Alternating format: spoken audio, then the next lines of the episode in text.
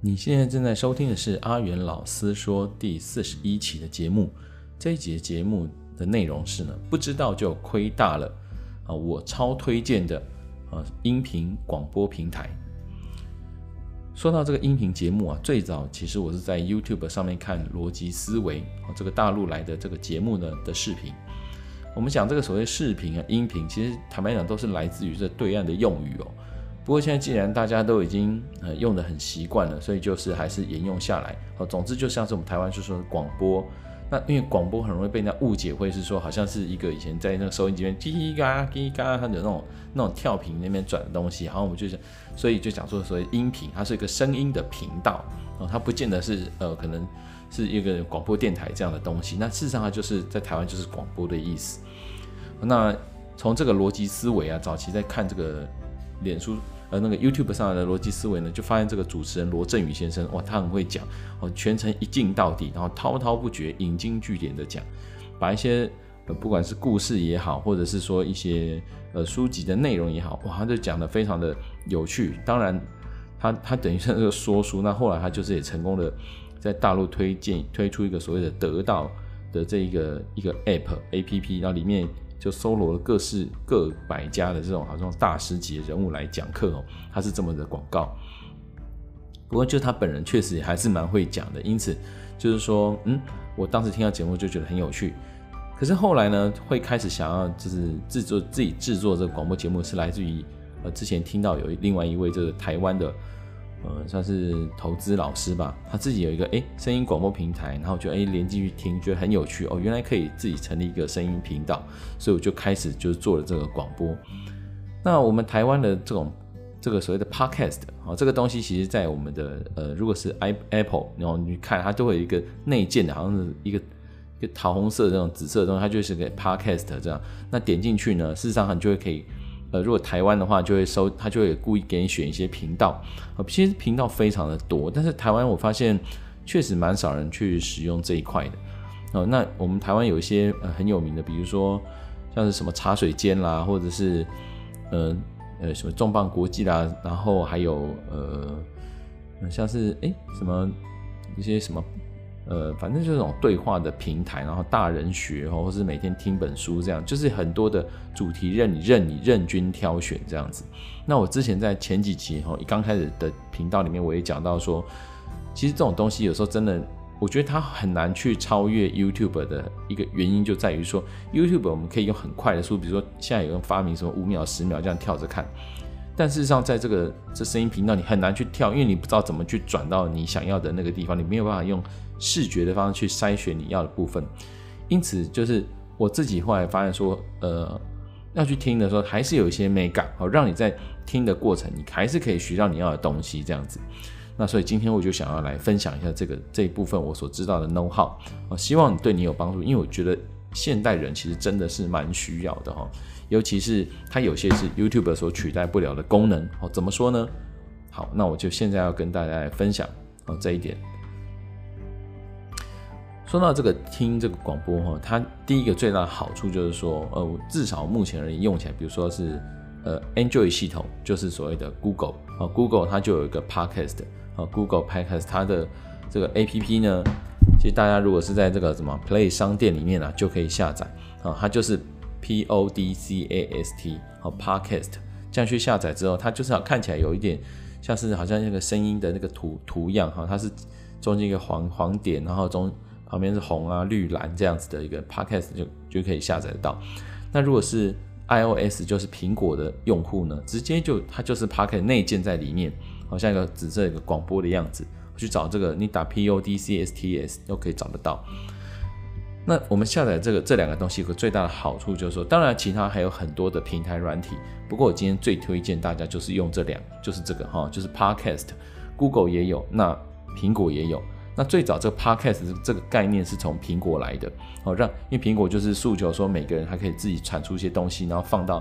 等于苹果自己的云端，然后它就可以变成是一个呃自媒体的用户一个很大大群体这样子。那后来 Google 就把这个学起来。那 podcast 的原理就是说，嗯，其实我我自己的声音频道，我也不是放在 Google 里面，而是我放在就是说有一些可以让人去挂载这样声音频道的地方。那我只要把这个等于是订阅这个订阅码，哦，那我我传上去，我上传上去，那 Google 自然就会去搜寻，哦，搜寻有哪些人有放这种声音频道的这种订这种订阅嘛，他就会去订阅 RSS 这样子，啊，那你就可以去搜你想要的。当然，现在阿元老师说并不是一个很当红的节目，所以。如果你要去搜寻阿元老师说，你有可能还找不到。当然说，如果用户一多，当然你就可以找到这个频道。那如果你想找，其实还是有很多方法可以去找。哦，像是类类似透过直接 Google 搜寻阿元老师说，啊，进到我的网页去，其实 Google 就会把它设为是连接这样子。那总之呢，就是大家去下载之后，我们就会发现说，哎，它里面有个很有很有趣的好处哦。第一个就是你当然你可以选你想要的频节目嘛。那再来就是说，这个声音频道它现在越这种播放软体越来越好用，就是它可以选择在每次播放的时候，你可以选择呃声音的速度哦，它可以讲得很快。比如说有些话，我会觉得说我只想听后面的重点，我就直接按两倍速，然后就呱啦啦，就一直讲。甚至在这 Google 的的系统里面，还可以就有个选项，就是忽略掉就是停顿的部分。也就是说，哎，讲话如果现在有中间这样停顿的地方，它可以在这个播放软体播放的过程中自动把它忽略掉。以至于它你听起来速度就会非常快，哦，这个很适合就是你想要知道这个新知的人，像我自己就很喜欢听这种几乎两倍速的速度来听东西，那我可以听到我想要的的的东西和知识。那另外就是说它有个好处，我觉得 Pocket 的好处就是说你当你手机像 YouTube 现在它为了一定要让你看嘛，它不但强塞你广告，甚至是你把电源切掉，哦，它马上声音就断掉了，哦，这些都很困扰。那甚至是有时候我自己以前自己在开车的时候，比如说我讲听 YouTube 的的节目，我把它都储存成诶我自己想要的节目单这样子。但是现在 Google 就是它有时候广告越跳越嚣张，就是一跳出来我就是这一五秒，那五秒你没有按掉呢，诶这广告结束竟然还有个一分多钟的广告，有时候甚至有十分钟广告，就非常过分了。因为你在开车，你怎么可能去按那个手机就按掉略过广告？那都是很危险的事情。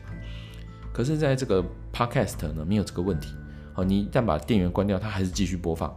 哦，脸书呢？呃，不，对不起，那个苹果或者是 Google 都是可以这样子，就是我即使关掉电源，它还是可以继续播放。